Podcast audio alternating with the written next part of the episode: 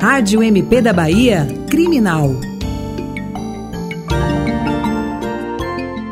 Ministério Público da Bahia denunciou os policiais militares Emerson Severo da Silva e Neilo Carlos Souza Silva pela morte do cigano Lindomar Santos Matos no centro-sul do estado. A denúncia acusa os PMs de homicídio qualificado por motivo torpe e sem possibilidade de defesa da vítima. O crime ocorreu no dia 30 de julho de 2021 no distrito de Lagoa Grande, no município de Aracatu, e teria como motivação vingar a morte de dois policiais ocorrida em 13 de julho de 2021 no distrito de José Gonçalves, zona rural de Vitória da Conquista. As investigações apontaram que Lindomar foi encurralado em um cômodo externo de um bar localizado na BA 142 e foi executado com 10 disparos de fuzil sem qualquer chance de defesa. A vítima de 15 anos fugia desde a noite anterior de uma perseguição policial à sua família e não consta nenhum registro que o adolescente tenha cometido qualquer delito que justificasse a busca policial contra ele, que chegou a contar com quatro guarnições. A perseguição teria começado após um residente negar abrigo ao jovem cigano e chamar a polícia,